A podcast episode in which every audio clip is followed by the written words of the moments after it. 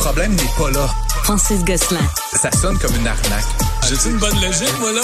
Mario Dumont. Dis pas que c'est pour faire plus d'argent. La rencontre. Gosselin. Dumont.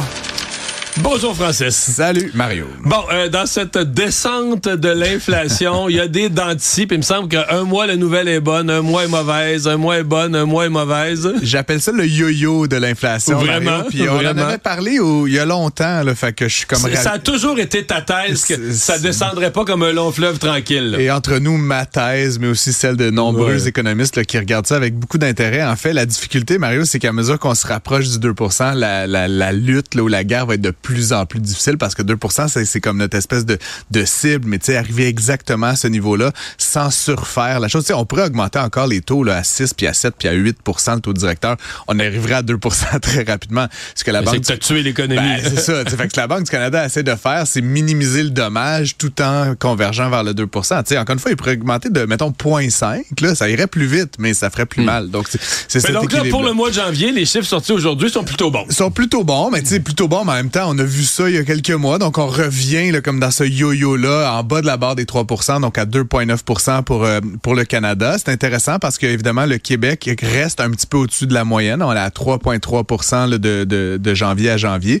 Euh, Il y a, d'autres provinces, là, Mario, mon Manitoba, l'inflation est à 0,8 là, tu sais, fait que ça, ça, va quasiment bien. pas hein? Mais ça, c'est quasiment pas assez. Là. Mais- mais ça, c'est- signe de ralentissement euh, trop prononcé. Eh ben, c'est ça, c'est ça que je voulais un peu montrer, Mario, c'est que tu sais, étrangement le Canada, puis bon, je veux pas faire un statement sur la, fédération et la souveraineté de, l'une ou l'autre des provinces, mais tu sais, l'indicateur qu'on nous donne de 2,9% il dissimule essentiellement des disparités régionales très importantes. Le Québec, l'Alberta euh, sont quand même euh, en avant de la parade euh, au 3,3, 3,4 là, pour l'Alberta. L'Ontario un peu en retrait, mais après ça, comme je le disais, tu as des provinces là, à 0,8 au Manitoba, à 1,6. Bon, l'île du Prince-Édouard, c'est pas un gros Mais, C'est Longueuil. euh, c'est pas tout à fait. Là, c'est même pas Longueuil. C'est la moitié de Longueuil. On devrait envoyer Catherine Fournier C'est la moitié de régler Longueuil leurs problèmes. Mais, mais bla- blague à part, donc ça, ça dissimule ces, ces disparités-là.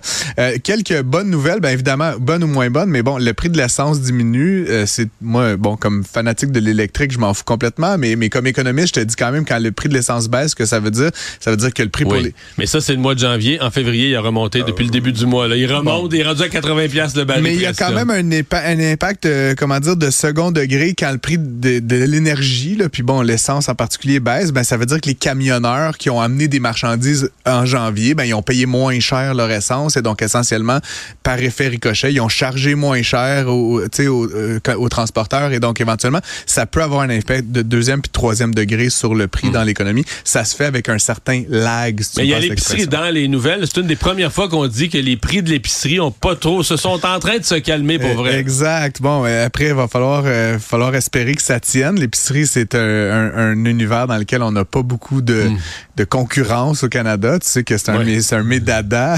Et donc, mais oui, c'est une bonne nouvelle. Puis il y a certains biens même dont le prix a baissé. Là. On parlait du bacon, de la soupe, des crevettes. C'est assez niche, mais ruez-vous sur le bacon, chers amis. C'est 8 moins cher que ce l'était à pareille Ouais. date l'an dernier. Donc peut-être une bonne nouvelle pour certains.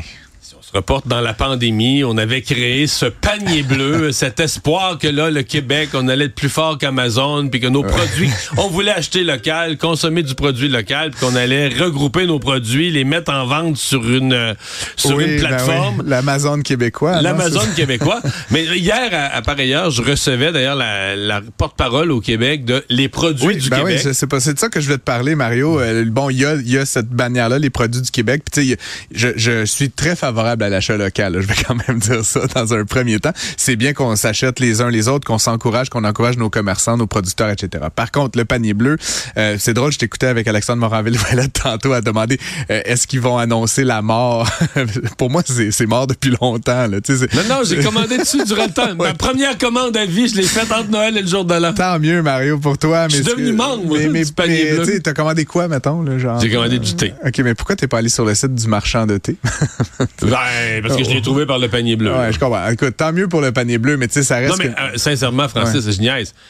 Je l'ai fait à titre expérimental à cause du métier qu'elle fait. C'est sûr, si Mario Dumont ne fait pas de la TV, de la radio, du- aucune chance.